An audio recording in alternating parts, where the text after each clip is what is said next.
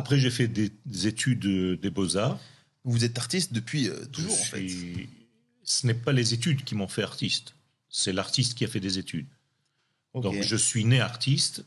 Euh, j'ai toujours dessiné, toujours peint depuis le plus jeune âge. Et je suis rentré dans une école d'art pour perfectionner, pour apprendre en fait des raccourcis, des techniques au niveau de l'art. Mais c'est pas l'école qui t'apprend l'art, ça n'existe pas. Et c'est pareil dans la Torah, j'imagine. Euh, c'est pareil dans la Torah. Nous sommes déjà euh, fécondés avec toute la Torah à l'intérieur du ventre de la maman. Nous savons déjà toute la Torah. Et lorsqu'on sort dans ce monde, on ne fait que répéter la Torah. C'est pour ça que l'étude s'appelle Mishnah, c'est-à-dire c'est la deuxième fois. Donc on ne fait tous que des répétitions de ce qu'on a déjà étudié dans le ventre de maman.